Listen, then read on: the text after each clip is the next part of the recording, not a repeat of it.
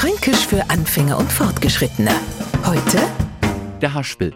Klipp und klar sagen, was man denkt, was man macht oder was man vorhat. Na, das können wir Franken genauso wenig wie die anderen. Uns aber deswegen als Haspel zu bezeichnen, wäre eine Beleidigung. Naja, die Gefahr besteht jetzt nicht, weil halt bloß wir Franken wissen, was ein Haspel ist. Dabei haben wir natürlich wieder ganz klare Vorstellungen davon, wie weit der Haspel schon ist. Nehmen wir ihn gar nicht mehr ernst, no ist er ein Haspel. Wollen wir ihn bloß ein wenig aufzählen, no hast's was führst du dann wieder auf, wer Haspeler.